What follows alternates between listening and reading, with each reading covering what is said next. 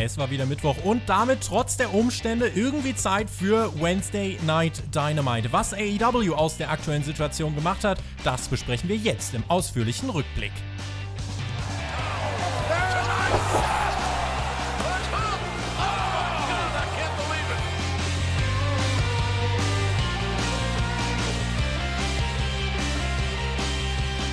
Hört den Spotfight Podcast 30. April 2020. Es war Zeit fürs Halbfinale im TNT Championship Turnier. Ich bleib dabei. TJT, TJT. Champion, Championship Turnier. Das hört sich besser an. Bisher findet die Aufmachung um den neuen Titel viel Anklang bei den Zuschauern. Letzte Woche gab es einen deutlichen Anstieg in den Ratings. Und ja, das ist für Wrestling dieser Tage alles andere als selbstverständlich. Insofern Kudos an AEW. Wir sprechen über die aktuelle Ausgabe von Dynamite und um das zu tun, ist bei mir der zweifache Tournament of Death Gewinner. Wie treffen Deathmatch-Legende, TV-Producer, Wrestling-Experte Alex Bedranowski. Alex, wie macht man das? In jedem Turnier, in dem du standest, bist du mindestens bis ins Finale gekommen. Viele davon hast du gewonnen. Zweimal eben das Tournament of Death. Was ist die, was ist die Formel für Gewinner? Oh, Tobi, das ist eine sehr, sehr interessante Frage, die du da stellst. Ich würde sagen, eines der Geheimnisse ist, die Halbfinal-Matches kurz zu halten. Das hat mir so meine Erfahrung gezeigt. Die erste Runde, die hält dich oft auf und ist oft ein längeres Match.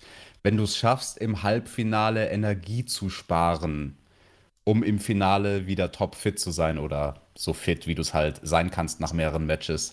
Das würde ich sagen, ist die Formel. Und das ist ja vielleicht gar nicht mal uninteressant, weil wir haben ja diese Woche die beiden Halbfinalmatches bei AEW Dynamite. Die 30. Episode am 30. April. Wie schön ist das denn? Großartig, als hätte sich jemand äh, ausgedacht. Ich habe mir auch was ausgedacht. Und zwar möchte ich euch direkt zu Beginn dieses Podcasts einfach mal auffordern. Es ist ja nicht immer einfach, dieser Tage auf Wrestling sich zu freuen. Es kann mitunter auch schnell langweilig werden. Damit euch nicht langweilig wird, wollen wir folgendes. Schreibt uns eine Anmoderation.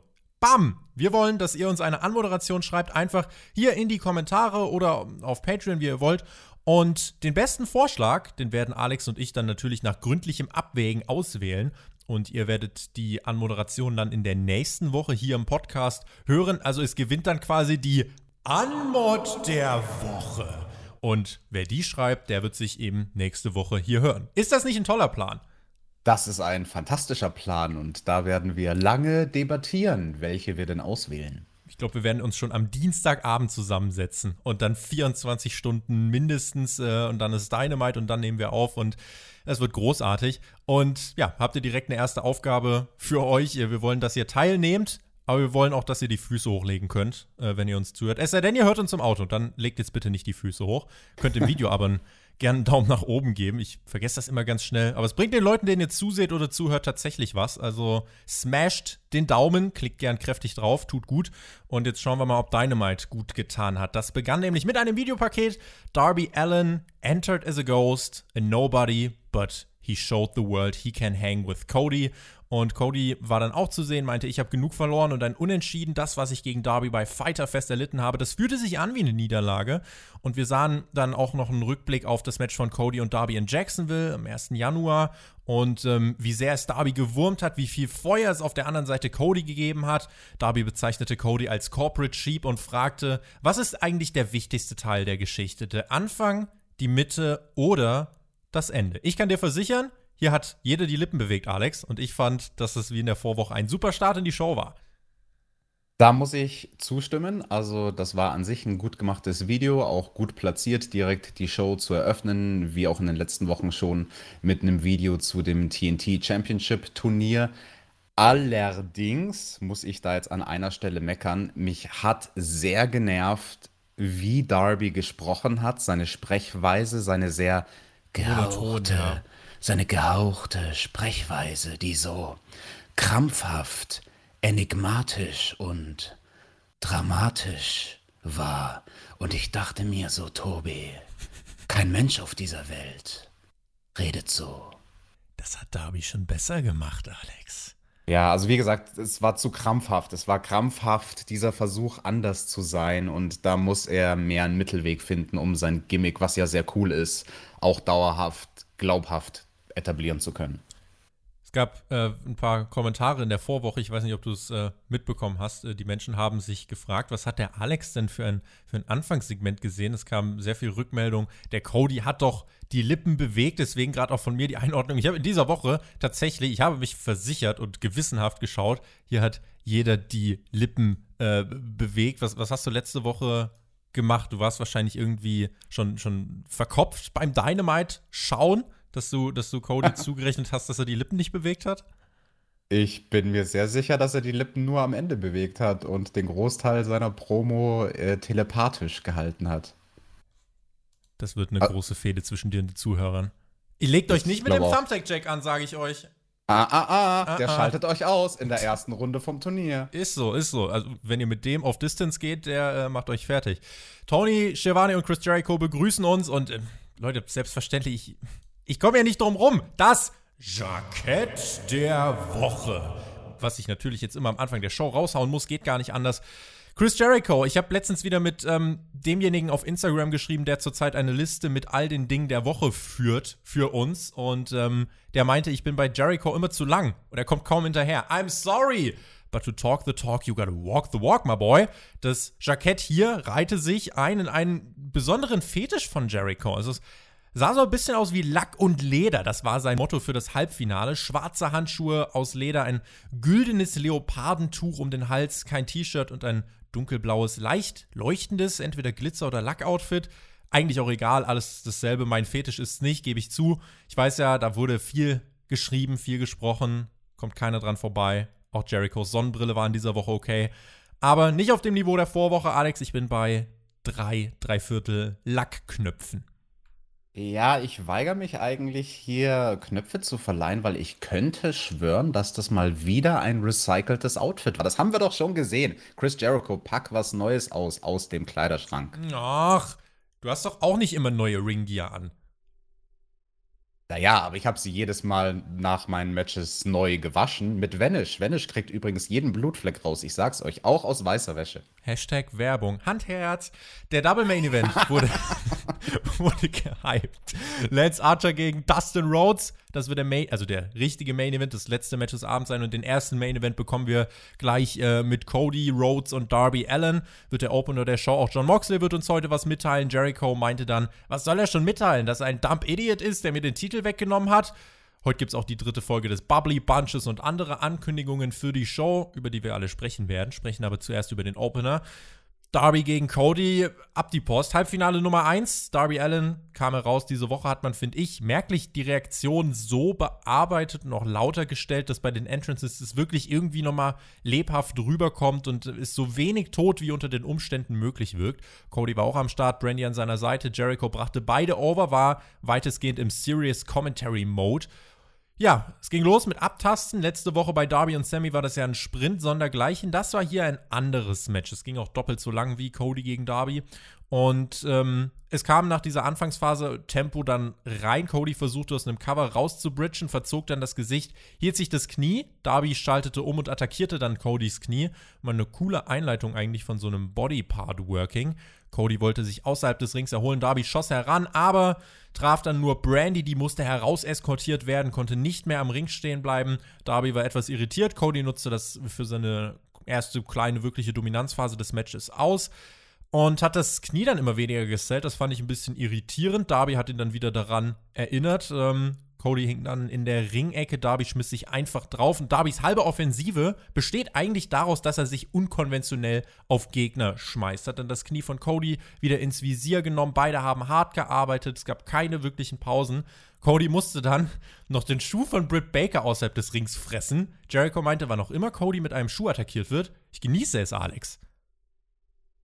Ja, dieses äh, Grinsen von Britt Baker, das war halt wirklich Gold wert. Ich fand es auch sehr lustig, wie sie sich dann nach dem Schlag mit dem Schuh noch einmal im Kreis gedreht hat, warum auch immer. Aber sie hat sich auf jeden Fall sehr gefreut.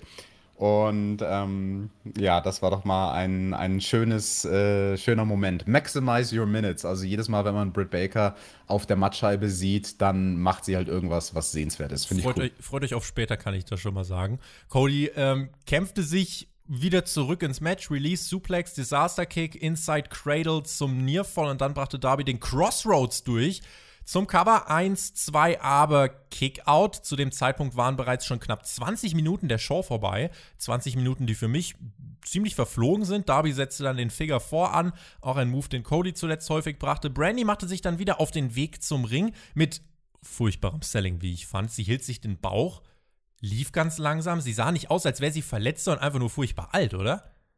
Ja, und hatte dann diese Wasserflasche in der Hand und das kam alles so rüber. Die Kommentatoren haben sich auch gewundert, warum hat sie denn jetzt eine Wasserflasche dabei und kreucht und fleucht da irgendwie mit ihrer letzten Energie zum Ring, so nach dem Motto, ich muss Cody diese Wasserflasche geben. Und sie hat nichts mit dem Finish zu tun. Nein, von dieser Wasserflasche hängt die, das Überleben der Menschheit ab, so nach dem Motto. Das war total weird. Vielleicht wollte er Darbys Facepaint aus dem Gesicht spülen. Vielleicht war das ja die Idee.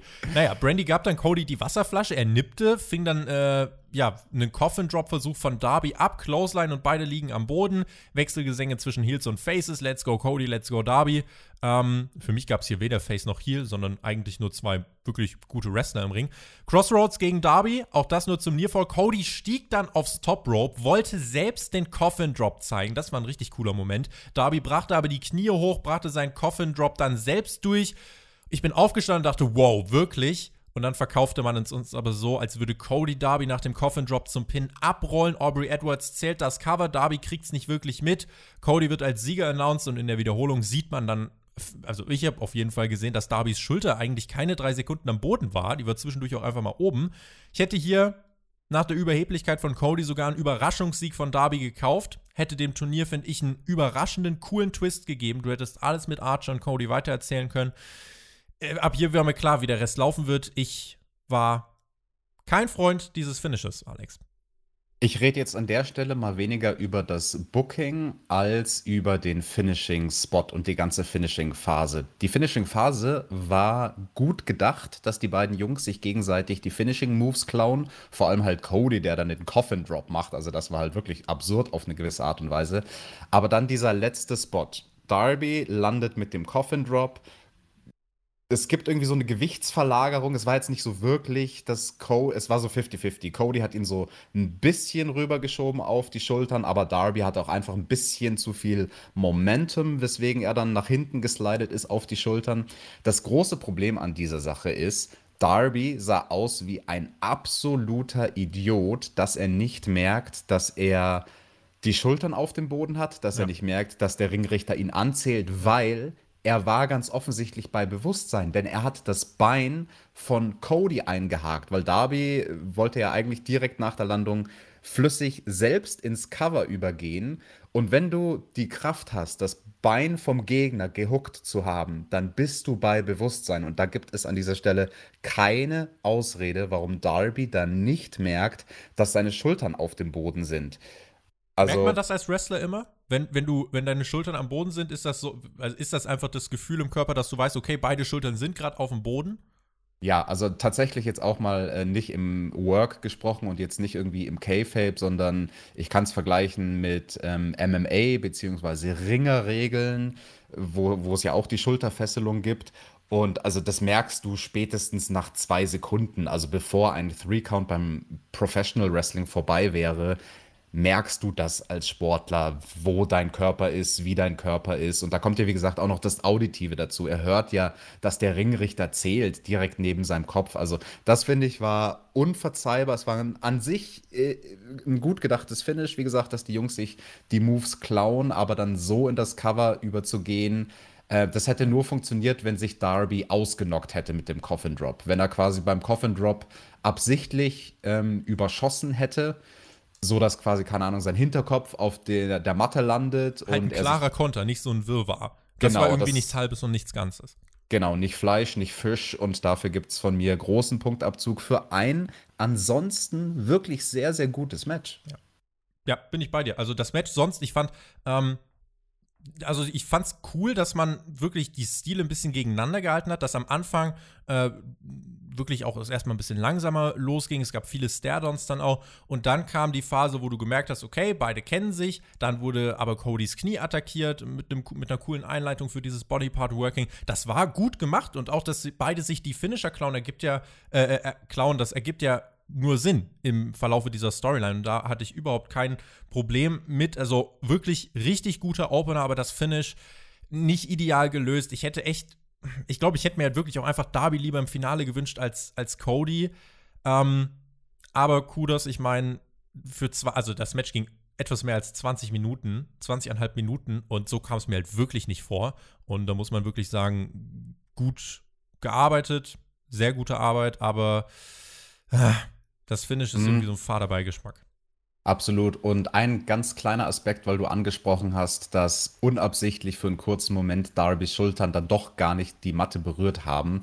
An der Stelle eigentlich wäre es ja immer die Aufgabe vom Ringrichter, vor allem bei WWE, ähm, da sind sie ja speziell darauf gebrieft, es so zu zählen, wie es ist. Und wenn ja. die Schulter oben ist, dann nicht weiterzählen. Allerdings muss ich in diesem Kontext sagen, mit dieser besonderen, wenn auch nicht guten Idee fürs Finish, wäre es in dem Fall meiner Meinung nach ein großer Fehler gewesen von Aubrey Edwards. Das die war, glaube ich, der Referee. weil es kein Kickout gab an der Stelle so wirklich. Nicht nur das, sondern das hätte Darby noch dümmer aussehen lassen. Wenn sie quasi zählt eins, zwei und dann merkt, ah Mist, unabsichtlich ist seine Schulter oben. Okay, ich setze noch mal neu an und dann nochmal eins, zwei, drei, dann wären ja fünf Sekunden vergangen und dann hätte Darby noch mehr wie ein Idiot ausgeschaut, dass er die ganze Zeit nicht merkt, oh, der Ringrichter zählt jetzt schon zum zweiten Mal. Deswegen, also da nehme ich den Ringrichter in Schutz. Die hat dann für ein an sich verkorkstes Ding alles konsequent richtig gemacht. Hätte ansonsten noch die Möglichkeit gegeben, vielleicht umzuschneiden auf eine Kamera, die vielleicht einen anderen Winkel hat, wo man nicht Darbys Schulter sieht, wie sie so halb in der Luft rumhängt. Das, das wäre natürlich die einfachste Möglichkeit gewesen, vor allem weil diese Show ja nicht live ist. Ne? Das ja. ist aus der Konserve. Und ähm, ich denke, also ich glaube nicht, dass das niemandem aufgefallen ist. Ich glaube, es gab schlichtweg vielleicht keine Kameraeinstellung, in der das absolut nicht zu sehen war. Ja, auch das möglich. So viel zum Opener. Ich bin gespannt, was die äh, Leute vom Finish halten, weil, wie gesagt, ich habe das so geschaut und äh, hatte beim Finish eben Bauchschmerzen. Aber ansonsten guter Opener. Sagt uns gern, was haltet ihr davon, dass es ähm, ja, Cody jetzt im Finale gibt gegen, ja, können wir uns denken, gegen wen, und sprechen wir nachher drüber.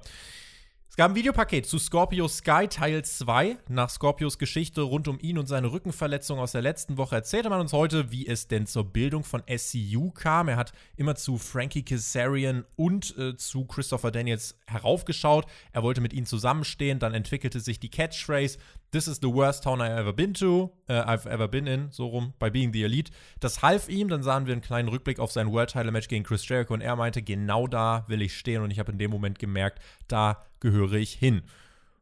Ja, coole zweite Hälfte. Ob Scorpio Sky jetzt Main Eventer sein muss, überlasse ich jetzt mal anderen, aber ähm, ansonsten cool, dass man die Zeit nutzt, um über ihn und SCU zu erzählen was es da so zu erzählen gibt und bringt, glaube ich, mehr, also es bringt ihm jetzt mehr, als wenn er jetzt ein Squash-Match bestreiten würde. In dem Fall definitiv, ja. Also diese zwei Videopakete, die man jetzt auf zwei Wochen aufgeteilt hat über Scorpio Sky, die waren wirklich sehr, sehr gut. Und ich fand auch den Abschluss sehr, sehr stark. Seine letzte Zeile war sinngemäß sowas von wegen, mein Ziel ist es gar nicht nur ein großer Champion zu sein, sondern ich will eine Legende werden. Und das hat er, finde ich, auch glaubhaft drüber gebracht. Also es ist an sich eine cheesy Line, aber ähm, er, hat sie, er hat sie gut delivered. Und ja, das ist doch interessant. Also jetzt, jetzt haben wir mehr Einblick bekommen in den Kopf von diesem Charakter, wissen, wie er tickt, was seine Motivation ist, was ihn antreibt. Und ich freue mich, Scorpio Sky wiederzusehen und gibt vor allem dem Publikum jetzt auch einen Grund für ihn zu sein. Das äh, ist ja auch eigentlich ganz basic, aber wird ja manchmal sehr gern vergessen. Dann war MJF zugeschaltet, großartig. Sah aus wie im Wartezimmer vom Zahnarzt und äh, MJF meinte, ohne mich fühlt sich das für euch wahrscheinlich an wie eine Uberfahrt mit einem komplett fremden Uberfahrer, der das Navi nicht anmacht. Er war bei seinem Nageldoktor, also MJF, nicht der Uberfahrer, und hat äh, dem Doktor oder der Doktor hat ihm erzählt, er hat noch nie in der modernen Medizin gesehen, wie sich jemand so heilen konnte. MJF habe sich quasi überheilt. Das muss man jetzt auch in Deutschland vorsichtig sein, wie man das sagt. MJF hat äh, die stärksten Nägel der Welt und er kann es kaum erwarten, wieder bei Dynamite zu sein.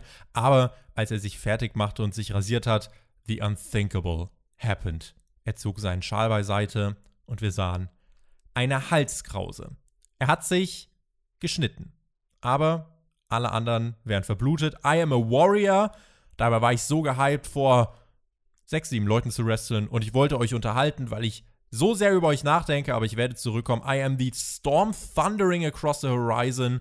I am Maxwell Jacob Friedman and I am better than you and You know it.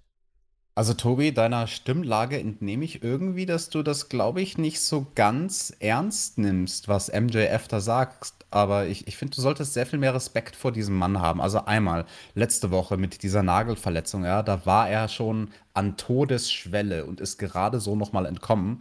Und dann diese Woche mit dem Unfall beim Rasieren. Ich kann dir das aus eigener Erfahrung sagen, und das ist jetzt keine Bullshit-Story, das ist tatsächlich eine True Story, was mir dieses Aber bitte Wochenende nicht aus einem Deathmatch. Nein, was mir dieses Wochenende am Samstag passiert ist, weil echte Männer, die rasieren sich mit einem Rasiermesser. Ich bin mir sehr sicher, MJF macht das auch. Du, Tobi, du benutzt ja bestimmt so einen super soften fünf Klingen. Jetzt geh doch mal nicht auf die Shaggy Schwarz-Schiene hier. Fünf Klingen, Was soll denn das super hier? Rasierer, mit dem man sich nicht schneiden kann. Echte Männer nehmen ein Rasiermesser und da passieren halt manchmal Unfälle. Am Samstag habe ich mich rasiert. Ich habe mich, Bull kein Bullshit, ich habe mich sowas von übel geschnitten und musste dann einkaufen gehen, aber konnte nicht, weil meine Lippe nicht aufgehört hat zu bluten. Ja. Und was war ich froh, dass ich eine Maske zur Hand hatte. Und das ohne Scheiß. Und das ist zur Zeit, dass du nicht blöd angeschaut wirst, wenn du dir dein Gesicht verdeckst und mit einer Maske rausgehst.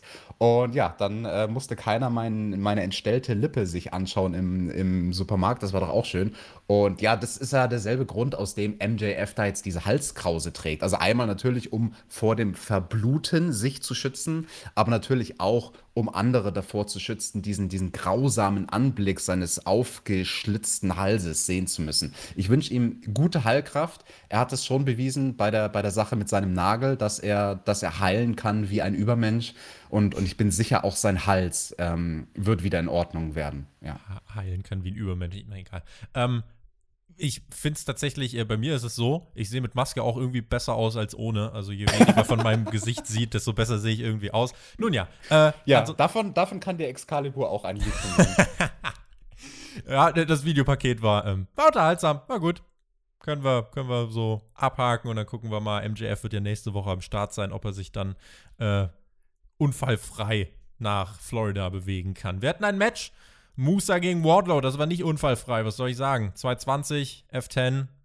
Ich mag die Musik von Wardlow nicht. Die ist so, die ist so, der, die, die schreien da so in dem Lied. Das, nee. Ich, ich, ich weiß, was du meinst. Ich ich konnte es nicht benennen, aber ich habe es mir bei seinem Entrance tatsächlich diese Woche auch gedacht. So, äh, irgendwas an diesem Entrance ist unrund, aber ich wusste nicht genau was. Aber ja, ich glaube, du hast recht. Ich glaube, es liegt wirklich an seinem Entrance-Theme. Ansonsten, ja, ein Squash, der den Sinn und Zweck erfüllt hat. Wardlow wird weiter overgebracht.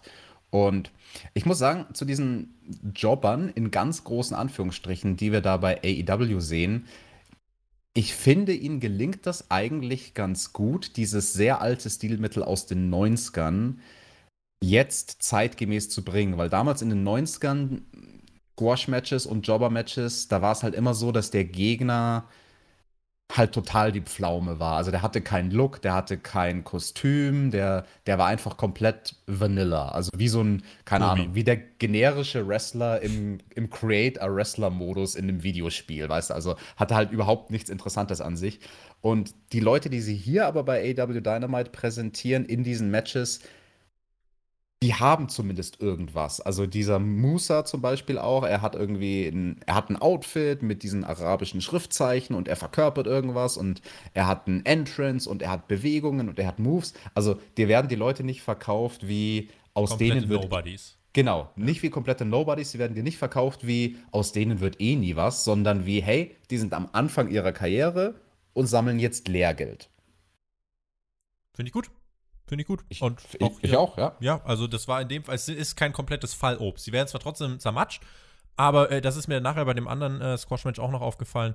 Ähm, irgendwas, irgendwas haben sie. Ich glaube, das Sean Spears-Match war das, wo ich dann echt so gedacht habe, ey, du kannst, kannst den Typen theoretisch fast gewinnen lassen, weil ich den ganz cool finde. Aber ja, ansonsten, ähm, Musa gegen Wardlow. Wardlow gewinnt in 220. Ähm, so und nicht anders. Musa war auch bei AW Dark. Da gab es äh, in dieser Woche unter anderem ein ähm, Singles-Match zwischen Jimmy Havoc und Sean Dean. Äh, das ja, ging zu Ende nach vier Minuten. Sieg für Jimmy Havoc nach dem Implant DDT.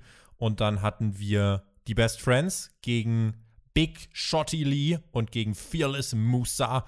Und ähm, ja, Trent hat den Sieg geholt. Strong Zero, sechs Minuten. Ähm, That Happened, Darkest dieser Tage.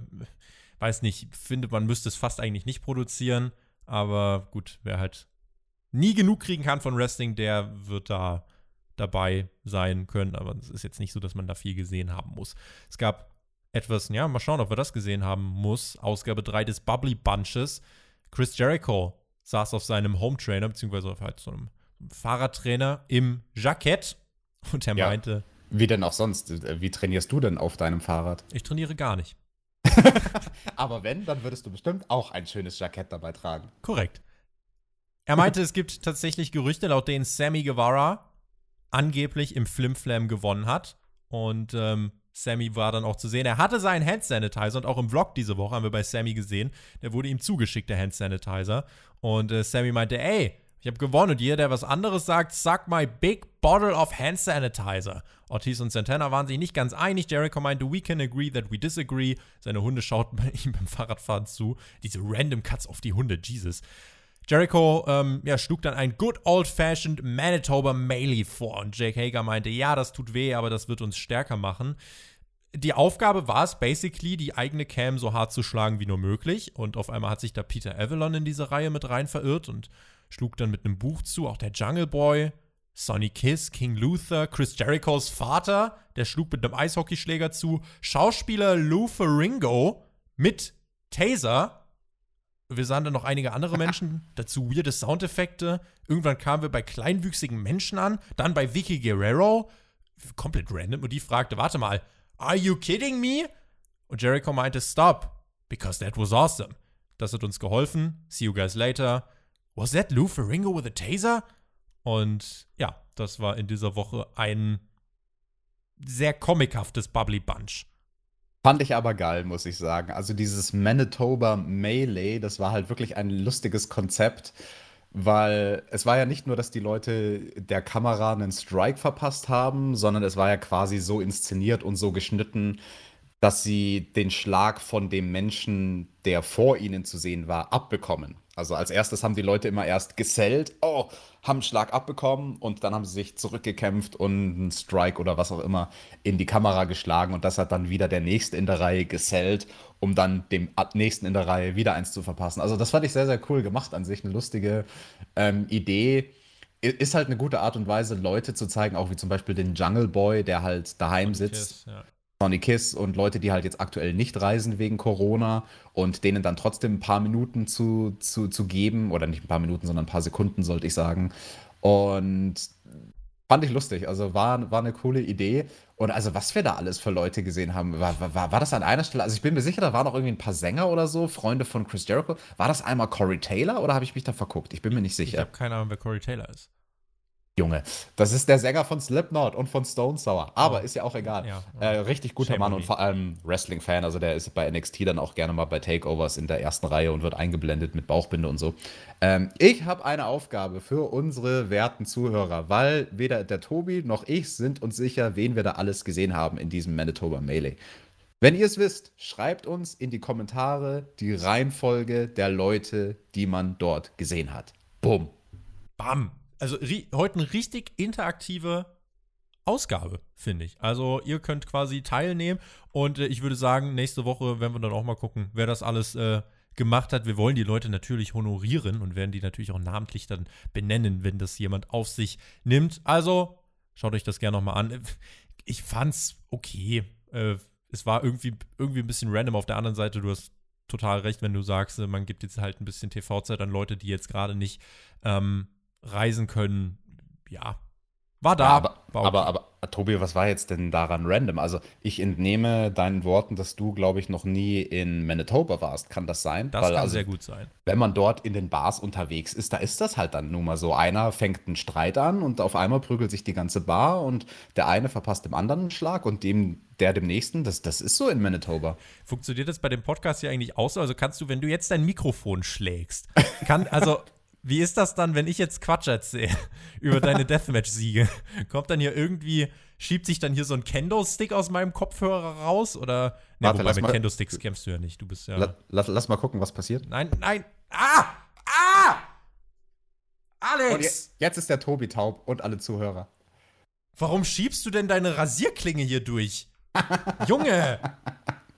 Ey, Gott! Ja, mit Alex aufnehmen ist immer, ich trage dem nächsten Helm. So, weiter ging's bei Dynamite mit dem No DQ, No Countout Match zwischen den Best Friends und Jimmy Havoc und Kip Sabian. Und äh, Alex, ich kann dir direkt zu Beginn dieses Matches sagen, ich habe das Match unterschätzt. Ich hätte nicht damit gerechnet, dass wir diese Form von Match hier sehen werden. Ja, ich nehme da direkt mal äh, meinem Fazit ein bisschen was voraus. Ich würde sagen, das hier war für mich das unterhaltsamste Match der Show. Nicht das beste Match, aber das unterhaltsamste, weil durch diese No-DQ-Stipulation und es wurden halt dann Stühle eingesetzt und Leitern eingesetzt, das hat sich genug abgehoben von dem Rest des Wrestlings, was wir sonst in den letzten Wochen bei Dynamite gesehen haben. Ja, dass es einfach was Besonderes war. Fand ich cool auch für die Umstände. Gerade auch wenn du da als Zuschauer jetzt über TNT stolperst, äh, das ist nicht dieses klassische Empty Arena Wrestling, sondern das war wirklich nochmal was anderes. Es gab direkt die Attacke der Heels, Tornado Rules äh, zu Beginn. Havoc schnappte sich einen Stuhl, den schmiss er Orange Cassidy gegen den Kopf. Freshly squeezed indeed. He freshly knocked the F out, meinte Chris Jericho. Und äh, ich habe Jericho letzte Woche schon ausgezeichnet. Diese Woche gilt diese Auszeichnung immer noch, deswegen kein einzelner Kommentar, den ich hier hervorheben möchte und besonders auszeichnen möchte. Suplex von Havoc gegen Chuck Taylor on a pile of chairs. Dann sahen wir später auch wieder die Leiter, die Sammy und Darby letzte Woche schmerzhaft spürten. Du hast es schon angesprochen. Die nutzte Havoc hier, um seine Gegner zu bearbeiten. Äh, Kip Sabian, der wartete irgendwie brav dann zwischenzeitlich auf dem Apron in dem No-DQ-Match. Ja, er hat das dann einmal Penelope Ford gesagt, also gerade laut genug, dass, dass man es verstehen konnte, so sinngemäß von wegen, nee, nee, das hier ist die Spezialität von Jimmy, ich lass den mal machen, der weiß schon, was er tut. Besser, dass er das gesagt hat, weil ansonsten, äh, warum auf einen Tag warten? Was will der Ref machen? Ihn disqualifizieren? Das wäre ja Quatsch. Havoc war das egal, der bewarf munter weiter seine Gegner mit Dingen. Jericho gefiel das. Auch die Best Friends brachten dann noch einige Aktionen durch. Es gab einen sehr fiesen Spot, bei dem Havoc Trent vom Top Rope zog. Der fiel dann auf die in der Ringecke eingeklemmten Leiter und das war. Das ist halt keine präparierte Leiter, ne? Also genauso wenig wie das präparierte Stühle waren. Ähm, Trent wurde da noch später auf die Kanten von zwei Stühlen geschickt, insgesamt dreimal. Generell diese Phase im Match, viele kranke Sachen. Und ähm, ich dachte mir, macht sowas doch nicht. Und hab auch an dich gedacht, der sich wahrscheinlich gedacht hat, macht sowas ja, Moment, ich, ich, ich habe auch an mich gedacht, ja, nämlich bei dem einen Spot, du hast gesagt, äh, Trent wurde auf die Kanten von den Stühlen, die halt auf der Seite lagen und zusammengebaut waren, geworfen. Das ist das TJ Special. Das hat Jimmy Havoc von mir geklaut, aber ich nehme das als äh, schönes äh, Tribut sozusagen entgegen. Das, ich glaube, wir hatten das schon mal. Also, ja. wir hatten dich ja einmal vor, ähm, vor Full Gear in den, in den Promo-Paketen von John Moxley und Kenny Omega mit den Mouse-Traps, meine ich. Und ähm, dann hatten wir dich jetzt hier mit diesem äh, Spot ebenfalls verewigt. Du, du, hinterlässt deinen Fußabdruck auf dieser Show. Naja, so, so ein klein bisschen. Vielleicht so wie, keine Ahnung, wenn mein, mein kleiner C die Show gestriffen hat. Ja, aber so ein kleiner C in der Mausefalle tut ja auch weh. dann wurde Havoc von Chuck Taylor auf den äh, Stuhl geworfen, Piledriver auf den Stuhl, Penelope Ford unterbrach das Cover, no DQ, also alles korrekt. Dann wollte Jimmy Havoc unbedingt die Leiter kaputt machen. Unbedingt mit seinem Gegner, versteht sich. Es klappte so halb, versuchte es ein zweites Mal, aber Orange Cassidy war zur Stelle mit dem most lazy Chairshot, den ihr jemals gesehen habt. Penelope traf dann versehentlich Kip Sabian, nicht ein, sondern zweimal. Orange Cassidy sprang nochmal auf beide drauf. Running Pile Driver im Ring auf den Berg von Stühlen, zwar von Chuck gegen Jimmy Havoc. Was haben die gemacht, Alter? Und das war dann die entscheidende Aktion. One, two, three. Krass. Also, wie du es gesagt hast, das war vor allem wirklich kurzweilig. Das Match selbst ging 13,5 Minuten steht hier und äh, ich finde, das fühlte sich sehr kurzweilig an. Es hob sich ab von allen anderen Sachen und ich hätte nicht gerechnet, dass die sowas auspacken. Also, das war zwischenzeitlich echt äh, stiff und ähm, crazy. Und ja, Payoff für die Faces, also auch das Booking ergibt Sinn. Ähm, ich habe hier tatsächlich nichts zu meckern.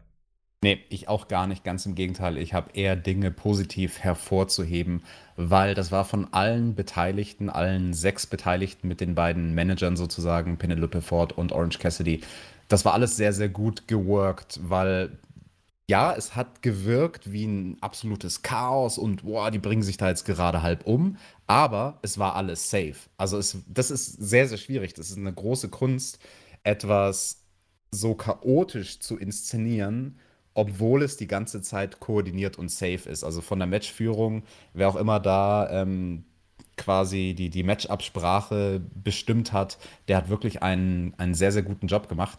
Ähm, keine Ahnung, vielleicht hat man es ja auch dem Producer zu verdanken, jemand, der, der Backstage geholfen hat, das Match zusammenzusetzen. Vielleicht Billy Gunn, I don't know, der, der hatte ja auch schon einige gute Hardcore-Brawls mit den New Age Outlaws und weiß, wie sowas funktioniert. Apropos Billy Gunn, ich fand das sehr, sehr lustig, kleines, feines Detail. Ähm, beim Entrance von Jimmy Havoc, der ja announced wurde mit seinem Gewicht in Steinen. Bei den Briten ist das ja so, die werden announced, er wiegt so und so viele Steine. Und Billy Gunn guckt ihn nur so total ratlos an, guckt Jimmy an und sagt, I don't know what stones are. und wie viel wiegt er? Also es gibt ja auch verschiedene Steine. Ja, also das ist eine, eine wie ich finde, äh, ich finde es sehr gut, dass sich diese Angabe nicht global durchgesetzt hat. Ja, das ist genauso wie mit Füßen. Das ist ja auch eine total doofe Art und Weise, Dinge zu messen. Also ich habe Schuhgröße 46. Mein Fuß hat wahrscheinlich eine andere Größe als deiner. Ja, 44, ja, es geht sogar noch, aber wahrscheinlich, äh, auf jeden Fall sind unsere Schuhe größer als die vom NXT-Team. Da bin ich mir auf jeden Fall sicher. Da führt auch gar kein Weg dran vorbei. Also. Wow, da, da hast du diese Randomness sehr, sehr schön gesaved. Apropos Save, wow, was für eine Überleitung. Ähm, Chris Jericho hat eine Stelle sehr, sehr gut gesaved. Du hast nämlich gesagt von Orange Cassidy, das war der most lazy Chairshot, den du jemals gesehen hast. Das war gar nicht so intendiert, weil. Ist der aus anders, der Hand geglitten oder was ist das? Ja, echt? Das, ja, also das, das Ding ist ja, Orange Cassidy ist zum Ring gerannt. Also ganz, ganz untypisch für seinen Charakter. Da war er wirklich, also dadurch, dass er dann äh, zum Ring rennt, er war ja ausgenockt und kam dann ähm, zum Ende vom Match nochmal raus aus dem Entrance-Tunnel dadurch hat er ja schon gezeigt, wow, das ist jetzt brisant, das ist wichtig, das ist jetzt nicht die Zeit, um hier einen auf mein Gimmick zu machen und oh, ich bin lazy und schludert da mal zum Ring, sondern rennt mit dem Stuhl zum Ring, bam, will zuschlagen und ihm ist halt der Stuhl irgendwie aus der Hand geglitten. Mai ist mir auch schon passiert, kann passieren. Ja, ist halt auch nicht der einfachste Spot auf der Welt, noch vom Apron über die Seile. Bla, hat halt nicht funktioniert, der Spot. Und Chris Jericho hat das am Kommentar unglaublich gut gerettet und sinngemäß gesagt, uh, he's too lazy to throw it hard.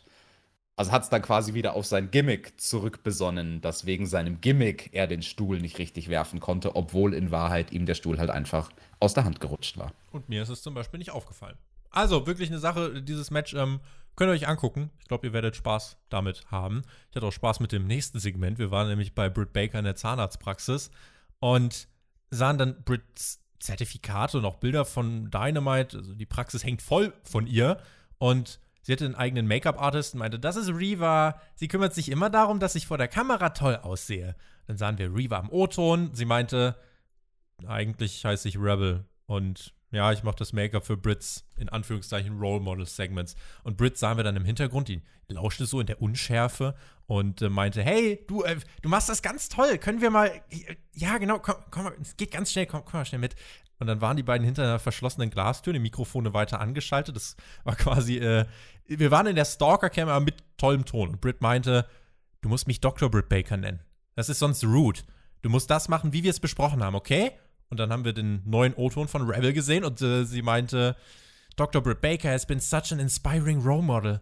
It has just been a privilege to do her makeup. Britt fand's gut und fragte, habt ihr, das, habt ihr das Bild da hinten auch drin? Sehr gut, sehr gut. Und dann waren wir im Behandlungszimmer und äh, Reva, räum, räum, räum den Stuhl mal da weg. Hey, hier ist Dr. Britt Baker und es gibt so viele Fragen auf Twitter und auf Facebook. Und ihr habt mich gefragt, wie das mit dem Role Model sein funktioniert, was die Regeln sind. Dann stand sie an so einem Flipchart, blätterte zur nächsten Seite und huch, da steht folgt at ThumbtackJack und at Toby textet auf Twitter und at RealBritBaker. Wie ist das denn da hingekommen?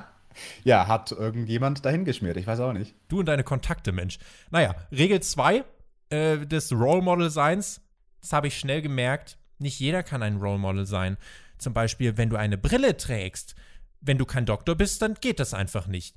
Don't try to act smart if you're not. That's not cute. Fat people. Photoshop and filters are your friend. Wannabes. Zahnlücken. Wenn ihr keine ästhetischen Zähne habt, macht den Mund besser gar nicht auf. Let's not draw attention to it, okay? Okay. Manche sind halt für das geboren, was andere nicht können. Und ja, so ist das eben mit Role Models. See you next time. Hand Herz. Großartig. Großartig! Ja, absolut. Ich habe es sehr, sehr geliebt, dieses Segment. Das war wirklich fantastisch von Britt Baker. Äh, den besten Teil hast du ja ausgelassen am Ende, als sie da diese Sachen aufgezählt hat, äh, was dich alles disqualifiziert als Role Model. Brille oder wenn du zu dick bist oder wenn du komische Zähne hast. Dann waren ja immer Fotos von von ihr und Tony Schiavone eingeblendet. Also Britt Baker natürlich sieht toll aus und perfektes Lächeln. Und Tony Schiavone hatte dann einen fetten Bauch gefotoshoppt. Eine Zahnlücke gefotoshoppt. Fokus auf seine Brille. Also Tony Schiavone in allen Punkten disqualifiziert als, äh, als Role Model. Der kommt da nicht in Frage. Chris Jericho hat ihn dann nach diesem Segment am Kommentar halt auch total gemockt.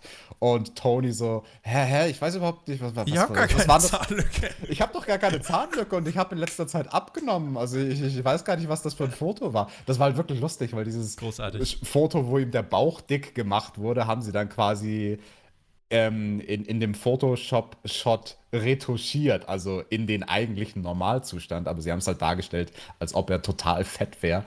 Und das fand ich super lustig. Also das ganze Segment von vorne bis hinten, auch mit diesem Sidekick, dem Make-up-Artist, der guten Reva, die ja eigentlich Rebel heißt und das sogar hinten auf ihrem Gürtel hat stehen. Also das fand ich auch so geil, als es da diesen einen Shot gab, wo Brit sie herruft und dann steht sie auf, die Make-up-Artist, und geht zu Brit und du siehst halt dick und fett hinten auf ihrem Gürtel, Gürtel steht, wie ihr Name eigentlich ist. Ähm, sehr, sehr geil. Übrigens, auch witzig, ich habe auf Instagram gesehen, Brit Baker hat dort dieses Video geteilt. Und da hat auch die Make-up-Artistin drunter geschrieben, einen Kommentar und einfach nur in Caps Lock Rebel. Großartig. Ich will noch, dass jetzt demnächst rechts oben Produktplatzierung steht, dass sie ihre Videos beginnt mit Hallihallo, meine Lieben, und dass sie einen Haul macht. Sie muss einkaufen für ihre Zahnarztpraxis. So völlig unnötige Gegenstände, die man in der Zahnarztpraxis nicht braucht. Zum Beispiel Shampoo oder so. Naja, keine Ahnung. Manche Leute haben Haare auf den Zähnen. Also, tja, da schadet ein Shampoo vielleicht nicht. Um Gottes Willen. Naja, ähm, ach so, und übrigens, ich weiß gar nicht, äh, wir haben in diesem Segment ja auch jetzt endlich gelernt, dass sie, ähm, dass sie Zahnarzt ist. Das fand ich war nochmal eine neue und spannende Erkenntnis. Ähm, wusste ich vorher nicht. Ach so, deswegen mit diesem DMD, was hinten bei ihrem Namen dran steht. Ja, ja, ich dachte, das war irgendwie die deutsche Meisterschaft für Dödel oder irgendwas, aber nein, nein, das war, es steht für irgendwas anderes. DMD, das, äh, das mit diesen Dödeln, das war NXT. Ähm, Von wegen Dentist, Medicine, irgendwie sowas, gell? Ja, Zahnärzten. Ja, hätte ich mir eigentlich denken können. So. Tony Giovanni, ja, hat dann auch gemeint, äh, irgendwie, ich sehe doch gar nicht so aus. Und äh, dann gab es das Match von Sean Spears gegen Baron Black. Das ging knapp äh, vier Minuten. Ähm, Baron Black konnte sogar erstmal ganz gut mithalten. Spears twerkte dann, also twerkte in An- und Abführung. Äh, und Jericho meinte, the control he has on his gluteus maximus ist großartig. Und ähm, ging ein bisschen hin und her. C4, Sharpshooter, der Sieg für Sean Spears. Und äh, das, was du vorhin über den äh, Jobber gesagt hast, über Musa, ich finde, das traf hier auch auf Baron Black zu. Ich fand den sogar eigentlich ganz cool. Der hatte einen gewissen Look. Der war ziemlich cool, dieser Baron Black. Fast auf einem Level mit einem Baron Corbin, aber nur fast. Und ich fand Genau, Baron Corbin ist nämlich drunter. nice. Äh, ich fand zwei Details in diesem Match sehr, sehr schön. Einmal gab es einen Ground and Pound von Sean Spears und da hat Baron Black alles richtig gemacht, nämlich er hat die Hände zum Schutz nach oben genommen. Das ist auch das einzig Realistische in der Situation, weil du schaust halt wie ein Idiot aus, wenn du einfach nur mit deinen laschen, am Boden liegenden Armen das über dich ergehen lässt und dir die Schläge ins Gesicht verpassen lässt. Und das hat er nicht gemacht, er hat sich geschützt und Sean Spears hat dann ähm, adjusted, also er hat seine Art und Weise, wie er auf dem Körper seines Gegners saß, verändert, hat seine Knie benutzt, um die Schultern nach unten zu drücken, damit Baron Black eben nicht mehr die Hände nach oben kriegt. Baron Black hat sich weiter gewehrt, Sean Spears hat nochmal readjusted, das fand ich sehr, sehr schön und sehr, sehr realistisch. Kleines, feines Detail. Und beim Finish, auch interessant, er bringt diesen C4, diesen Running Death Valley Driver, der ja eigentlich sein Finish ist und der zweifelsohne gegen Baron Black gereicht hätte.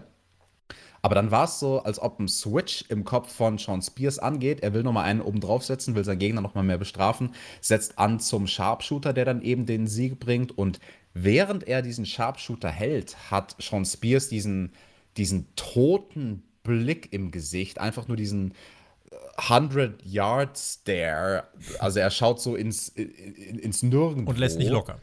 und lässt nicht locker. Und also das finde ich hat sehr, sehr geholfen. Also in, in dem Fall durch einen Blick hat Sean Spears, finde ich, wirklich sehr, sehr viel Geschichte erzählt. Und richtig stark. Also für, für diese Art von Match, die es war, eben so ein Squash-Match gegen einen Up-and-Comer, finde ich, war das also nahezu perfekt. Perfect 10. Perfect 10. Großartig. Technik bei Tess. Damit ging es dann weiter und ähm, es wurde Lance Archers Blackout analysiert. Also quasi diese Inverted Crucifix Powerbomb. Die Höhe ist verheerend, auch gerade wegen Archers Körpergröße. Es gab viele coole kleine Details und dann gab es einen Rückblick auf den Squash von Lance Archer gegen Marcos Stunt. Den Stairdown von Marcos Stunt und Brody Lee. Und dann uh, meinte Marcos dann, due to unfortunate circumstances, my teammates can't be here. Mach jetzt bitte nicht den WWE-Move und spreche immer von unglücklichen Umständen. Nennt das Kind bitte beim Namen. Es ist eine Pandemie. Marco meinte, ich werde jetzt rausgehen und so viel geben wie möglich. Mehr als das. Und ähm, danach, ja, 20-Minute Time Limit, als das announced wurde, habe ich kurz lächeln müssen. Brody Lee gegen Marco Stunt. Marco wurde wie erwartet durch die Luft geschmissen. Man brachte over, dass Brody Lee seine Facial Expression in Matches noch nie verändert hat. Marco versuchte dann einmal nach einem Mini-Konter vom Top Rope auf Brody zu springen. Der fing ihn einfach in der Luft an, äh, ab und wirbelte ihn richtig um die eigene Achse. Also, ja, hat ihn da wirklich zum Boden gematscht. Und Powerbomb zum Sieg. Keine Discus Lariat, knapp vier Minuten. Fun, Little Squash und Technik bei Taz mit Lance Archer. Ich finde, die hat man eigentlich wirklich nochmal gezeigt, dass gerade bei AEW auch ein gewisser Fokus einfach auf die Big Man gelegt wird. Und ich finde, die Verpflichtung von Brody Lee und Lance Archer helfen da sehr gut, um den Roster dahingehend Tiefe zu verleihen. Ja, jetzt wo ich so drüber nachdenke, dass man diese Technik bei Taz über Lance Archer gezeigt hat vor dem Match von Brody gegen Marco, Hätte das nicht mehr Sinn gemacht, die Technik bei Taz direkt vor dem Main Event zu bringen? Durchaus, ja. Also hier war halt Marco das Bindeglied, hier wollte man es so verbinden, man wollte den Main Event weiter hypen, hat über Marco die Verbindung zu Brody Lee geschaffen, aber das hättest du auch einfach vor Main Event bringen können, ja. Genau, weil eigentlich ist ja derjenige, der im Fokus steht bei der Technik, derjenige, der es ausführt. Nicht derjenige, ist auch cooler, wenn das Match direkt danach kommt und du direkt siehst, Tess hat recht gehabt und so, weil diese Videopakete, die sind weiter, also ich finde die weiter richtig cool, auch hier. Genau, wobei das hier fand ich das Schwächste von diesen Technik bei Taz-Segmenten, weil es war so ein bisschen, also keine Ahnung, in den Wochen davor, da wurden wirklich gute Details, ähm, die halt auch wirklich zum Erfolg des Moves beitragen, in Vordergrund gerückt. Und diese Woche kam es mir so ein bisschen vor, als ob er gar kein wirkliches Material hatte. Und da hat er halt so gesagt, so, ja, Lance Archer guckt, er hat seinen Gegner ganz oben und seinen Blick und dann war halt so sein Kopf und seine Augen eingekreist er guckt auf die Landefläche. Das war, finde ich, so ein bisschen random. Ja, Alex, du musst ja wissen, wo dein Gegner landet. Natürlich. Das ist ja logisch. Mein Move dahin, ich kann ja gar nicht irgendwo anders gucken. Was ist denn, wenn da auf einmal jemand die Matte wegmacht? der, Alex, Basics. Okay, ja. sorry. Ist so. Sorry. Muss ja auch gucken, wo die Leuchtstoffröhre liegt. Also, ich bitte dich. Aber die habe ich ja vorher da hingelegt. Ich weiß doch, dass die da liegt. Da muss ich doch nicht so blöd hingucken. Noch. Ja, dann ist deine Ring-Awareness besser als die von Lance Archer. Der muss sich halt okay. immer vergewissern, dass, er, dass ihm keiner den Boden unter den Füßen wegzieht. Verstehe. Haben wir wieder was gelernt. Also ein Murder-Hawk-Monster will immer genau wissen, wo es landet. Wo es mördert. Genau. John Moxley, der wollte uns auch was erzählen und wir wollten wissen, was er uns zu erzählen hat. Und er hat gemeint, das fand ich tatsächlich ziemlich gut, hat gemeint, ist es nicht verrückt, dass ich vor acht Wochen blutend vor tausenden Fans diesen AEW-Title gewonnen habe? It seems like a lifetime ago. What in the hell happened? Und ich dachte mir, dude, ist so. What in the hell happened? Aber wie gesagt, Pandemie ist das äh, Zauberwörtchen. Und ähm, Moxley meinte, we want you to stay safe at your home. Um, we want, we want to thank you for doing that. Tough Times, aber Good Times, die liegen wieder vor uns. Ich verspreche euch, wir werden wieder zusammen kämpfen und ich werde wieder blutend zwischen euch feiern. Ich will aber auch meiner Frau danken, denn äh, mit mir wochenlang in einem Haus zu sein ist nicht leicht. Thank you for steel chairs. A DDT on a steel chair is always better than not on a steel chair. Aber in Oklahoma bringen sie das scheinbar keinem bei. Oder, Bitch? Netter Gruß an Jake Hager. Meinte dann, ich bin dankbar für AW und dass ich meinen Job behalten habe. Well, Zwinker Smiley. Ich habe mir jetzt noch ein paar Flaschen Wasser geholt paar Metallica-CDs schmeiße ich mir in meinen Truck und dann Hammerhead East. Denn nächste Woche werde ich live bei Dynamite sein. Korrekt, AW wird kommende Woche wieder live produziert aus Florida. Moxley meinte, er hat eine große Zielscheibe auf dem Rücken, aber bevor da jemand zu schnell versucht draufzuschießen, they are getting thumbtacks in their eyeball. Und Stühle in ihrem Gesicht. großartige Zeile und meinte, remember, when you step up to the world champion, you do it at your own risk. Support your local business und noch wichtiger, don't forget to call your grandmother. Ende des Videopakets. Das fand ich aus diversen Gründen, weil es anders und gleichzeitig doch so sehr Moxley war, fand ich das fand ich super. Genau, also das war halt einfach real und an sich war das ja ein Segment, was jetzt gar nicht so viel verkauft hat in dem Sinne. Also jetzt nicht so wie eine klassische Promo, wo der Hauptfokus ist, irgendein spezielles Match das zu war verkaufen. fast wie so ein Corporate Clip von AEW einfach, aber halt in sehr cool. Genau, es war einfach so, hey, was ist mein aktueller State of Mind? Was gehen mir gerade für Dinge durch den Kopf? Und dadurch hat es auch so eine sehr gesunde Randomness. Und fand ich sehr, sehr stark, dieses Segment. Durchaus interessant auch, dass er sagt, er wird sich da in sein Auto setzen mit ein paar äh, Flaschen Whisky oder was auch immer und ein Wasser. paar Metallica-CDs. Ach so, Wasser Er fährt doch natürlich. nicht Äh, da kann er. Da, da soll er doch einfach Brandy fragen, dann kommt die vorbei mit einer Flasche Wasser und gibt sie ihm. Und ähm, interessant, dass sich John Moxley für diesen langen Trip, er wohnt ja mehr so Richtung Westküste und jetzt dann nach Florida an die Ostküste zu fahren. Er fährt jetzt schon los, damit er nächste Woche pünktlich da ist. ja, muss er. Das ist ein langer Roadtrip. Also er braucht da äh, dreieinhalb Tage, vier Tage braucht er da mal mindestens. Und warum setzt er sich nicht ins Flugzeug? Ganz doof gefragt, weil aktuell fliegt ungefähr niemand und ich habe es mir sagen lassen von wenigen Freunden, die aktuell noch fliegen müssen aus beruflichen Gründen. Die sagen alle, hey, das ist das Coolste auf der Welt. Am Flughafen ist nichts los, Flugzeug ist leer. Aber okay, vielleicht mag der gute John halt einfach gerne Roadtrips. Er ist bodenständig. Ja, und deswegen setzt er sich. Und außerdem kann er im Flugzeug, kann er da Metallica? Ja, doch, kann er eigentlich auch. Naja, aber ich fand es äh, tatsächlich hier auch aus diversen Gründen ziemlich cool, weil das war halt nicht diese Standard-Promo, das war ein einfach erstens in einer richtig coolen Umgebung gedreht, irgendwie in the middle of nowhere, in so einem Wüstensetting, aber gleichzeitig irgendwie noch so eine Ruine im Hintergrund mit Graffiti besprüht. Es hat die Situa äh, Situation acknowledged. Vor acht Wochen wurde er World Champion und indeed, es kommt mir auch vor, als wäre es eine Ewigkeit her. Support your local business, call your grandmother. Und das eben in dieser Badass Mother effin Attitude von Moxley vorgetragen, fand ich super. Und ähm, das holt mich ab. Keine Goldberg Squashes. Und äh, auch kleine Winks an WWE. Einmal ja das mit, äh, dass meine Frau mich äh, aushält. Das ist nicht so einfach. Renee Young hat ja ein bisschen Heat kassiert dafür, dass John Moxley für zwei Sekunden bei WWE Backstage äh, im Hintergrund zu sehen war mit Hund.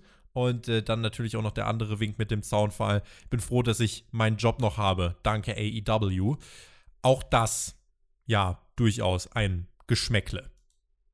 Ja, durchaus ein Seitenhieb nach Stamford. Ach ja, und was machst du eigentlich in fremden Augäpfeln? Naja, da, da steckt man Reißnägel rein. Was denn sonst? Ja, was machst du denn da? Du bist doch Thumbtack Jack. Ja, das, das ist mein Ding. Hat er, hat er auch geklaut von mir. Habe ich auch immer gerne gemacht. mir Reißnägel genommen und Leuten in die Augen gesteckt. Macht Moxley man so. klaut dein Gimmick. Auch das noch. MJF wird nächste Woche ebenfalls bei Dynamite sein. Jordan Moxley trifft auf Frankie Kazarian und Chris Jericho wird mit Sammy Guevara im Tag-Team Les Sex Gods auf Kenny Omega und Matt Hardy treffen in einem Street Fight. Das kommt aus dem Nichts, oder? Das kommt nicht so ganz aus dem Nichts eigentlich, weil wenn wir dran denken an dieses Wargames-Match, was nicht Wargames Ja. heißt, sondern Blood and Guts, da waren das ja zwei der Leute, die da wahrscheinlich auch drin gestanden hätten. Oder nein, also ich bin mir sicher, alle vier waren eigentlich schon announced für das Match, oder? Matt Hardy war ja auch announced. Ja, Oder war Ja, er? er war als Replacement für Nick Jackson announced. Genau, er war announced und deswegen ist das quasi jetzt eine kleine, abgeschwächte Version davon. Nicht alle Leute, die in Blood and Guts hätten antreten sollen, aber nichtsdestotrotz, auch hier zwar kein Käfig, keine zwei Ringe, aber nichtsdestotrotz äh, veränderte Stipulations, wo es halt auch ein bisschen äh, Waffen und Gimmicks und Gegenstände und so geben wird. Vielleicht auch ein Reißnagel ins Auge, man weiß es nicht. Und das finde ich doch cool. Also, das ist ja dann am Ende des Tages genau dasselbe wie bei dieser Woche das Tag Team Match von den Best Friends gegen Jimmy Havoc und Kip Sabian, dass man einfach Abwechslung in die Show bringt, dadurch, dass man ein Match nächste Woche bringen kann, was stilistisch total anders ist. Main Event Time. Lance Archer gegen Dustin Rhodes. Mag das Gimmick, wie Lance Archer bei seinem Entrance jetzt wirklich immer das Gimmick hat, ähm, wirklich Ringpersonal zu verprügeln und aus Ja, das war kein, das war kein Ringpersonal, das war der Justin Law, der arme, äh, kreidebleiche Typ da, den er, den er da einfach aus dem Entrance-Tunnel rausgeworfen ich hat. hoffe, er Also hat jetzt einen Job bei AEW und wenn es nur als Mattenleger ist oder was man da so für Jobs kriegen kann.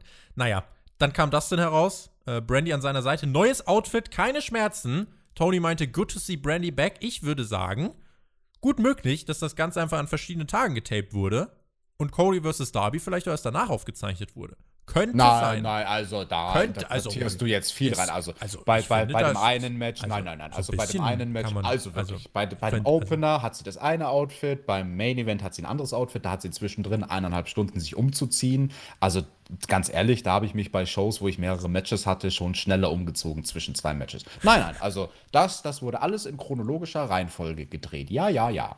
gab direkt zu Beginn die Einblendung für den AEW Merchandise Shop. Spotify hat übrigens auch einen Merchandise Shop. teespring.com slash stores slash spotfight oder ihr klickt oben in der Infokarte mal durch, findet ihr auch den Shops. Äh, gab vor kurzem auch eine Verlosung auf Patreon, da haben wir zwei Hoodies und drei Tassen verlost und die glücklichen Gewinner der Verlosung freuen sich jetzt über mehr Spotfight bei sich zu Hause. Wenn ihr da Bock drauf haben solltet, entweder gerne mal im Shop vorbeischauen, teespring.com slash stores slash spotfight oder ihr schaut auf Patreon vorbei, dort wird es sicher mal wieder eine kleine Verlosung geben. Schon ab der niedrigsten Stufe, by the way, 3 Dollar, bekommt ihr Zugriff auf 711 Inhalte. Mit diesem Podcast 712. Darunter über 600 Podcasts, über 600. Und in der zweiten Stufe ist dann auch unser Raw-Format, äh, unser Raw vs. Nitro-Format dann mit drin. Also, wenn euch gefällt, was wir machen und ihr wollt, dass wir es äh, noch sehr lang so weitermachen können, dann sind das eure Möglichkeiten, um uns zu unterstützen. Unterstützung, die braucht Lance Archer ganz bestimmt nicht. Er dominierte die Anfangsphase dieses Main Events. Dustin war mal kurz smarter als Archer, zeigte einen Cannonball, aber äh, Archer hat das eher nur aggressiver gemacht. Der schnappte sich dann einen Stuhl, weiß nicht, ob er die DQ mal eben vergessen hat. Dustin hat sich, äh, konnte ausweichen, hat sich dann selbst den Stuhl geschnappt. Vielleicht wollte er ihn auch wegwerfen. Eigentlich sah es aus, als würde er zuschlagen wollen. Tritt von Archer gegen den Stuhl und Dustins Kopf. Dustin blutete, versuchte sich zurückzukämpfen, Blut verschmiert, aber Archer blieb standhaft, verkörperte das Monster, als das er dargestellt wird. Brandy machte sich auch zunehmend mehr Sorgen, es gab weiter Offensive von Archer. Dustin brachte irgendwann den Cold Red durch, das ist aber ja einige Zeit später erst gewesen. Archer konterte dann zwar einen Bulldog, setzte zum Tackle an, aber Dustin brachte wirklich den Power Slam durch. Chris Jericho meinte irgendwie in der Phase dann noch, ähm, Dustin is too stupid to stay down, he's a Rhodes. Und mit dieser Beleidigung bringt Jericho gleichzeitig die Rhodes-Familie over, finde ich cool. Und dann brachte Dustin den Crossroads durch. Den Move, den er ja, wenn er weiterkommt im Finale gegen Cody möglicherweise dann einstecken könnte. Und er kickte aus. Und zwar bei 1. Und das war ein wichtiges und richtiges Element für die Story äh, zwischen Cody und Lance Archer. Weil man jetzt natürlich überlegt, boah, dieser, dieser, ist denn dieser Crossroads überhaupt noch so effektiv? Insofern also hier sehr viele sehr, sehr coole und richtige Sachen, fand ich. Und ja, es gab dann noch ein Top-Rope-Manöver von Dustin, der landete im Chokeslam von Archer, das Kickout bei 2, dann auch ein starkes Manöver von Archer, nimmt den Arm von Dustin, läuft wie der Undertaker beim Oldschool über das Top-Rope, aber zeigt dann einen Moonsault zum Nearfall. Chokeslam von Archer, Dustin mit dem Einroller beim Versuch beim Pin-Versuch besser gesagt. Es gab den äh, Nearfall. Da wird es bestimmt den ein oder anderen geben, der den gekauft hat. Ich gehörte leider nicht dazu. Auch wenn man wirklich alles versucht hat. Und Archer hat dann den, den Turnbuckle gelöst. Eigentlich hat er ihn nicht gelöst, sondern einfach abgerissen. Und ähm, ja, dann hat er Dustin dagegen geschmissen. Der war immer noch Blut verschmiert, Face first und ähm, Cutie Marshall und Cody Rhodes kamen dann heraus. Cody hatte ein Handtuch dabei und Dustin hielt ihn aber davon ab, das Handtuch zu werfen. Archer zermatschte Dustins Kopf im Ring und pinte ihn und auch das fand ich sehr gut. Straight in the middle of the ring, nachdem er Dustins Kopf einfach wirklich mehrmals auf die Matte geklatscht hat. Und damit steht Lance Archer im Finale. Cody kümmert sich um seinen Bruder. Es gab keinen richtigen Staredown zwischen ihm und ähm, Lance Archer. Könnte nochmal dafür sprechen, dass Darby und Cody später aufgezeichnet wurde, aber Trotzdem hat man, finde ich, mit diesem Match viel richtig gemacht, um Lance Archer und Cody fürs Finale auf den Weg zu bringen. Wenngleich ich sagen muss, ich glaube nicht, dass das Match zu 100% so funktioniert hat, wie es hätte funktionieren sollen. Ein sehr interessantes Statement. Was glaubst du denn hätte besser funktionieren sollen oder können oder müssen? Ich habe die Emotionen in diesem in dieser langen Dominanzphase von Lance Archer im Mittelteil ähm, ich glaube, wenn da noch viel Publikum dabei gewesen wäre und noch mehr Atmosphäre, aber das kann man jetzt halt auch AW nur, äh, kann man eigentlich nicht vorwerfen, äh, wäre da noch mehr Atmosphäre und so drin gewesen. Ich glaube, das wäre noch cooler äh, rübergekommen und man hätte noch mehr mitgelitten mit Dustin. So habe ich das geguckt und es war halt, ja, Dustin wird gerade in der Turnhalle kaputt gemacht. Sehr interessanter Aspekt. Hat mich gar nicht so sehr gestört, aber ich verstehe, was du meinst. Also vor allem mit diesem Stilmittel vom Blut, was man eingesetzt hat. Ja, das stimmt. Also wenn jemand irgendwie blutend zerhauen wird, dann ist das irgendwie so ein bisschen absurd und steril, wenn das in einer quasi fast leeren Halle stattfindet. Das, das, das stimmt tatsächlich. Nichtsdestotrotz muss ich sagen, unterm Strich fand ich dieses Match sehr, sehr gut. Also mir hat sogar besser gefallen als der Opener. Das hätte ich vorher nicht gedacht. Also wenn du mir vorher gesagt hättest, ähm, dass mir Cody gegen Darby, was ja eigentlich ein Garant für ein gutes Match ist, nicht so gut gefallen wird wie Lance gegen Dustin, was ja an sich natürlich ein Big Man-Match ist und Big Man-Wrestling, das ist am Ende des Tages auch Geschmackssache, war niemals mein Geschmack. Aber für ein Big Man-Match war das, finde ich, nahezu perfekt aufgebaut. Es gab am Anfang zwei sehr, sehr schöne Details, die man dann später, ganz am Ende vom Match, in der Finish-Phase aufgegriffen hat. Nämlich am Anfang hat Dustin seine beiden Trademarks versucht, aber die haben beide nicht funktioniert. Einmal dieser Rhodes-mäßige Dropdown-Punch, der schnelle Punch von unten und dann dieser Snap Power Slam. Beide haben am Anfang nicht funktioniert, beide haben dann aber in der Finish-Phase direkt hintereinander funktioniert. Das fand ich sehr, sehr cool. Äh, ich finde, da können sich viele Wrestler eine Scheibe von abschneiden, von diesem sehr, sehr simplen Stilmittel, deine Trademarks am Anfang einfach zu verkacken oder dass der Gegner sie kontert, damit sie dann am Ende vom Match, wenn sie gelingen, mehr Bedeutung kriegen. Das finde ich war sehr cool. Und ähm, ja, auch ist ja interessant. Also Lance Archer jetzt das erste Mal nicht in einem Squash-Match, sondern mit einem wirklich ebenbürtigen Gegner. 23 also, Minuten ging das Ganze. Genau, war ein langes Match, aber war jetzt nicht langatmig. Also kam mir jetzt nicht vor wie. Der oh, Mittelteil war, glaube ich, einfach so, also diese lange Dominanzphase, das ist so ein bisschen, da habe ich dann geguckt und da habe ich dann zum Beispiel das Thumbnail nebenbei gemacht und äh, da habe ich halt, ich glaube, wenn das vor Publikum gewesen wäre und die Leute so das dann halt angefeuert hätten und dann wäre ich vielleicht noch ein bisschen mehr drin gewesen. Äh, das war, war halt nicht, nicht mein Geschmack, aber es hat natürlich für die Match-Story allen Sinn der Welt ergeben. Also das kann man, das ist eine total subjektive Einordnung von mir. Mhm. Ähm, ist ein total valider Punkt. Also das, das würde ich sogar auch unterstreichen, dass es in dem Fall gar nicht verkehrt gewesen wäre, vielleicht fünf Minuten zu streichen. Ähm, du musst aber natürlich overbringen, dass Archer dominant ist. Das hättest du total, aber zum ja. Beispiel auch ganz einfach machen können, indem mehr Blut fließt. Also das wäre eine Möglichkeit gewesen, die Matchzeit zu verkürzen, indem das visuelle Zerstörtsein von Dustin schneller voranschreitet durch mehr Blut.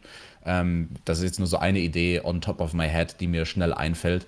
Aber nichtsdestotrotz, unter, unterm Strich ein gutes Match. Ich fand, äh, ich glaube, diesen Moonsault-Spot von Lance Archer, der natürlich sehr, sehr imposant ist. Ne? Er macht da diesen Undertaker-mäßigen Rope Walk und dann einen Moonsault mit seiner Man Größe. nicht damit. What the hell? Also, das ist ja noch mal schwieriger, den Moonsault zu machen, wenn du da auf der Mitte vom Seil stehst. Das ist so viel schwieriger von der Balance her als im Turnbuckle. Da hast du ja einen viel, viel besseren Stand in der Ringecke. Und ich finde, das war, dieses Match war nicht groß genug, für einen so großen Spot. Also ich finde, das war so die Art von WrestleMania-Spot fast schon. So eine Art Spot, die du wirklich nur einmal im Jahr raushaust. Bei mir, ich habe es ich hab's so empfunden tatsächlich, äh, dass, weil ich muss sagen, die Schlussphase, in der hat man Lance Archer durch diesen Kickout bei 1, durch diesen Move, finde ich, nochmal viel wichtiges Profil gegeben, Storytelling-mäßig, auch für das Match gegen Cody und äh, tatsächlich hat mir das geholfen, um Lance Archer wirklich nochmal zu sagen, ja, es ist okay, dass der im Finale steht und es ist, äh, ich kann ihn wirklich als, als äh, Ausnahmeathleten wahrnehmen und nicht einfach nur als Big Man, äh, weil das hat ihn nochmal wirklich abgehoben und auch am Kommentar wurde das ja wirklich richtig gut verkauft. Insofern, ich glaube, der, der Spot war auch für den Casual-TV-Zuschauer wichtig, um zu zeigen, alright, das ist nicht irgendein random Big Man, der rumschreit, sondern da steckt wirklich was dahinter. Verstehe ich alles, was du sagst, aber ich sehe das aus der Worker-Perspektive und aus dem Blickwinkel, mach deine Moves nicht kaputt, mach deine großen Moves nicht zu schnell kaputt. Das ist ja mit dem Crossroads, bestes Beispiel in den letzten Monaten passiert. Der Move ist jetzt nichts mehr wert. Und dieser Moonsault, der wäre halt gegen jeden Gegner, egal ob groß oder klein, total abkaufbar als ein Finish. Und ich finde, wenn Archer so eine Art Move debütiert, bei Dynamite zum ersten Mal zeigt oder bei AW zum ersten Mal zeigt, dann muss das beim ersten Mal oder die ersten paar Male das Finish sein, damit das Ding was bedeutet. Und dann irgendwann kann er Gegner mal daraus auskicken lassen, weil dann bedeutet es was. Und so ist es jetzt einfach nur, äh, es, es, funktioniert schon nicht mehr als Finish, weil du schon einmal direkt beim ersten Mal gesehen hast, dass jemand daraus auskickt. Und das mit dem es gibt ihm Profil, weil er macht einen athletischen Move. Da stimme ich dir total zu. Da hätte ich mir nur gewünscht, dass er eine andere Art athletischen Move gemacht hätte. Nicht einen so großen, spektakulären. Also weißt du, was ich meine? Ja, ja. Nicht den besten Move in deinem Arsenal raushauen, sondern vielleicht den zweitbesten Move in deinem Arsenal. Ja. Das ist so wie wenn Brock Lesnar, ich vergleiche das mal mit Brock Lesnars Shooting Star Press, die er bei der WWE im TV nur einmal gemacht hat bei WrestleMania im Main Event. Und da war es an sich. nur einmal gemacht hat. Ja, da war es an sich richtig platziert. Klar, war dann ein Fuck-up und hat nicht funktioniert, wie es sollte, aber von der Art, in welchem Match man diesen Move zeigt, war es dort genau richtig. Und ähm, ich finde, da hätte Archer nicht so viel raushauen sollen. Nee. Ich finde tatsächlich, der Opener hat weniger unter den Umständen gelitten als dieser Main Event, aber das ist, wie gesagt, halt meine subjektive Einordnung. Äh, rein objektiv hat man in diesem Match Storytelling-mäßig sehr viel gemacht, was sehr viel Sinn ergibt. Und jetzt steht das Finale von Cody gegen Lance Archer. Wer gewinnt's denn? Es wird stattfinden bei Double or Nothing am 23. Mai. Ja, wer gewinnt's denn? Das äh, ist ein offenes Ding, würde ich mal sagen. Kann ich mir Cody bei hat bei Pay-Per-Views bisher nur verloren, kann das sein? Wie, wie, wie bei Full Gear gegen Chris Jericho? Bei Revolution gegen MJF. Hat er gegen seinen Bruder gewonnen oder verloren? Das war äh, Double or Nothing, das hat er gewonnen. Ja, okay, aber sagen wir seit dem TV-Start. Ja, ähm, weiß ich nicht, aber Cody wurde in den letzten Monaten ja gut etabliert. Also das, das wäre total ähm, also ich würde es abkaufen, wenn er das Ding gewinnt. Ich würde es aber auch abkaufen, wenn Lance Archer das Ding gewinnt. Wer gewinnt also, denn? Leg dich fest. Ich, ich weiß es nicht. Ich will mich nicht festlegen. Ich will noch eine Woche, ich will noch eine Woche drüber nachdenken. Ah. Überlassen wir es doch den Zuschauern. Wie wäre es, wenn unsere Zuhörer in die Kommentare schreiben, wer der erste TNT Champion wird? Wenn wir zum Fazit kommen, möchte ich äh, einen User zitieren und zwar Rolo Tomassi. Der hat äh, geschrieben letzte Woche unter die Review. Bei AW merkt man, dass Leidenschaft drinsteckt und die Jungs alle zusammenhalten und das möglichst beste Produkt im Rahmen ihrer Möglichkeiten zu liefern. Kritik der Fans wird auch berücksichtigt. Diese Company hält mein Herz zum Showkampf am Leben. Ich möchte anfügen, auch in dieser Zeit. AW Dynamite ist die einzige Wrestling-Show, die ich mir dieser Tage gern anschaue, auch wenn sie nicht auf dem Niveau ist wie jetzt zum Beispiel Anfang des Jahres, wo es wirklich sehr, sehr stark war. Natürlich fehlt das Publikum, aber mit diesen Umständen, ich finde, man merkt, die Leute machen sich wirklich Gedanken. Die Matches sind zugeschnitten auf das Environment weitestgehend. Es gibt viele kleine, coole Details in Videopaketen. Und auch hier in dieser Dynamite-Ausgabe war das eine gute Mischung. Das war nicht alles Must-See oder so. Muss es aber, finde ich, gar nicht sein. Du hast das Turnier, was du super voranbringst. Hast jetzt das Finale Cody gegen Lance Archer, was natürlich von der Story her Sinn ergibt und insofern finde ich, hat man diese AEW-Ausgabe sehr, sehr viel, äh, sehr, sehr viel richtig und sehr, sehr wenig falsch gemacht und äh, deswegen gibt es von mir in dieser Woche einen Daumen nach oben. Ja, also ich kann allem nur zustimmen, was du gesagt hast. Mein Daumen nach oben gibt es auch. Also ich fand das sogar im Vergleich zu den letzten drei oder vier Wochen definitiv die beste Ausgabe. Wie gesagt, eben unter diesen Umständen. Und ja, also AEW gucken, absolute Zustimmung. Das, das ist es halt immer noch wert, den Fernseher einzuschalten, absolut. Wir werden in dieser Woche vor der NXT-Review laufen. Die Jungs von NXT nehmen gleich irgendwann auf. Auf Patreon landet das Ganze hier schon am Vormittag. Auf YouTube dann am Nachmittag, aber ich muss jetzt gleich ins Online-Seminar, Alex. Ich werde mich jetzt beschäftigen mit Medien- und Kommunikationswissenschaften. Das wird ganz fantastisch. Es geht um Gatekeeping. Und äh, wir würden jetzt an dieser Stelle einfach mal den Punkt an diese Dynamite-Ausgabe setzen. Ich bin gespannt auf das Feedback in den Kommentaren und würde sagen, wir hören uns nächste Woche wieder. Selbe Stelle, selbe Welle. Bis dahin, genießt Wrestling, macht's gut. Auf Wiedersehen. Tschüss. Genau, Leute, ist das nicht was? Auf Patreon gibt es diese Review schon am Vormittag. Das funktioniert natürlich nur, wenn der Tobi und ich sehr, sehr früh aufstehen. Diese Woche ging mein Wecker am Donnerstag um 5.55 Uhr. Mhm. Glaubt mir, ich stehe nicht gerne so früh auf, und ich glaube, das ist auch der Grund, warum ich letzte Woche irgendwie Schwachsinn gelabert habe, weil ich habe, äh, während du die Match-Rundowns gemacht hast, mal kurz noch mal reingeguckt äh, bei dem Opening-Segment von letzter Woche. Und fuck, also ich weiß nicht, was ich da mit meinen müden Augen gesehen habe, aber Cody hat letzte Woche tatsächlich die Lippen bewegt. Also verzeiht es mir, ich war müde, es war früh am Tag. Sowas kann passieren, aber wir versuchen euch trotzdem die beste Unterhaltung zu geben. Und manchmal sind halt dafür ein paar Tassen Kaffee nötig. Die kippe ich jetzt auch endlich rein, mache mich auf den Weg in die Arbeit und wünsche euch heute Abend dann viel Spaß bei der NXT Review und wir hören uns nächste Woche. Bleibt gesund.